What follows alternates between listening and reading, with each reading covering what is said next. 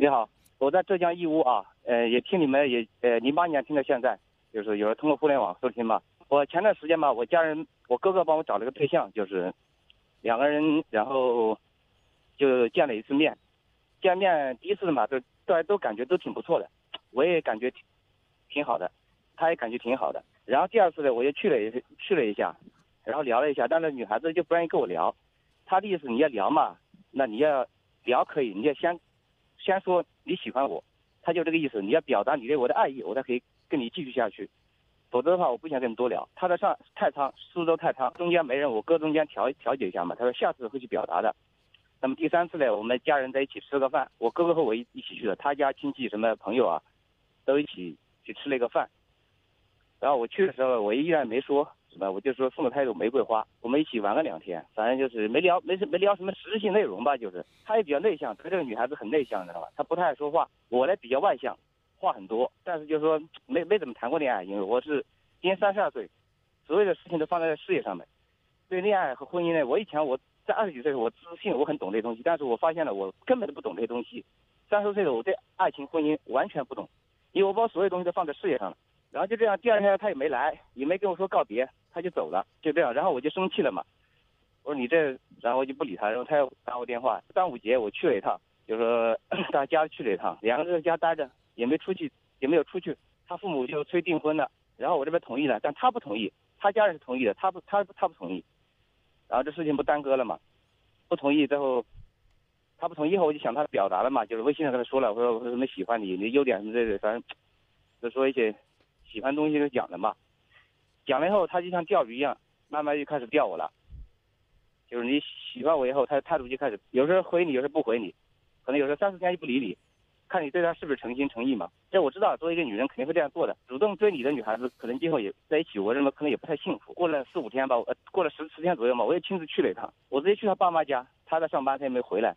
然后我自己就去他爸妈家了。然后他爸打电话让他回来，回来以后大家也没怎么聊，要出去就出去逛了一下。然后回来以后，爸妈妈妈妈妈就就第二天早上吧，他妈妈就问，就你们俩到底怎么回事是吧？然后我就说，我说他不同意，我也没说他不同意，我就说咱慢慢再慢慢再聊聊，就这样，反正就这样结束了吧，就是。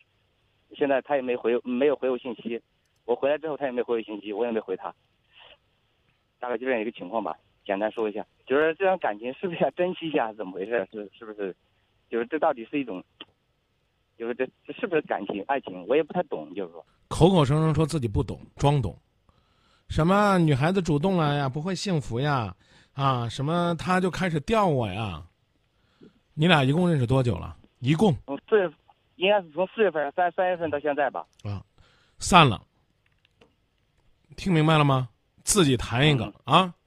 什么？我在事业上这了那了，话难听。我不知道你现在兄弟，你事业做多大，做的有多好。只要你那个事业。不是高度机密的，只有你们三两个男人悄悄这个在做的事业。你的事业越成功，你身边的优秀女性应该越多。别给自己找借，别给自己找借口，别给自己找借口啊！这个家人给你介绍这个算了，还吊你呢啊！然后父母都安排让你们这个所谓的这个抓紧时间推进了，他又不同意了啊！我觉得就算了。就像你自己说，后面后面一次我去了，他父母是同意的，就问我今天你要订婚，我就跟你聊。你今天不订婚，我就跟你拜拜。拜拜呗，拜拜呗，咱别那么下作行不行？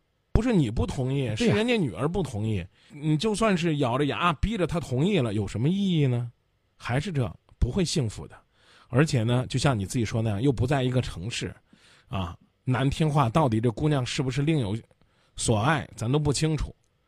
别别别瞎折腾了。啊，趁着认识才刚刚几个月，赶紧放弃。到目前为止，我也认为在外打拼、事业成功而立之年的小伙子，应该改变那种所谓的“父母之命、媒妁之言”了。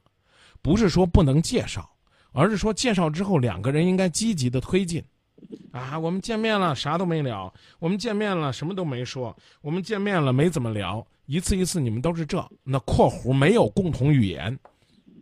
你懂这意思吗？我跟他聊《平凡的世界》，他跟我聊《三生三世》，聊韩剧。很家里很穷的，我们都是他也很穷，但是他爸也说我们对生活的感悟是不一样，他体验不了穷这个字，我对穷这个东西很有感悟很深。至少在我在目前我这个情况下，我买车买房是没有什么没有什么问题的，就是我是做淘宝的，互联网的。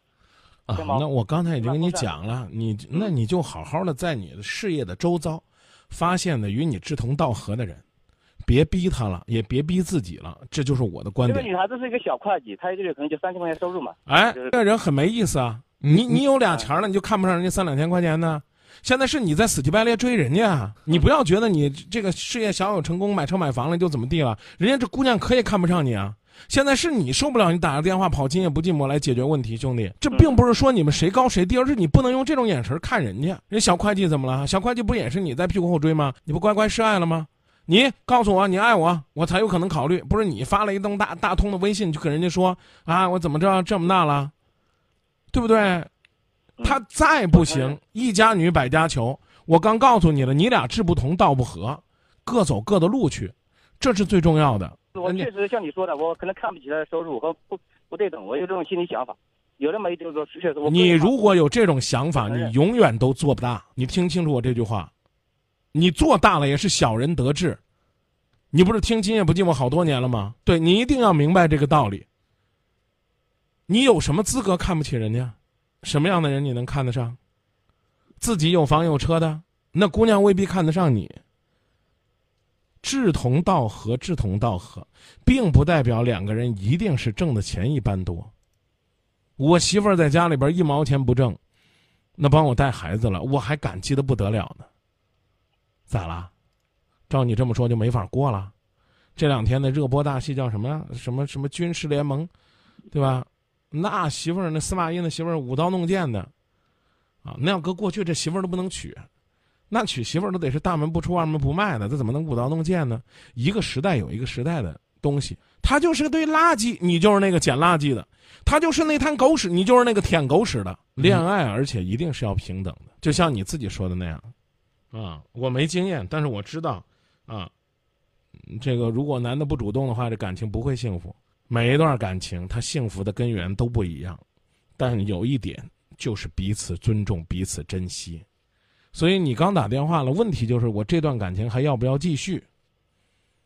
啊，对啊，对对对对，你说你想不想继续？你先说，直接说想或者不想，直接说。我我现在也也不知道是谁也比较好，好，好，好，可以不不要不要解释，想与不想你不选，你选不知道，这很正常，因为打电话嘛，你不知道。我告诉你，我建议不不继续啊，问问你的介绍人，啊，好歹呢有这么一个人。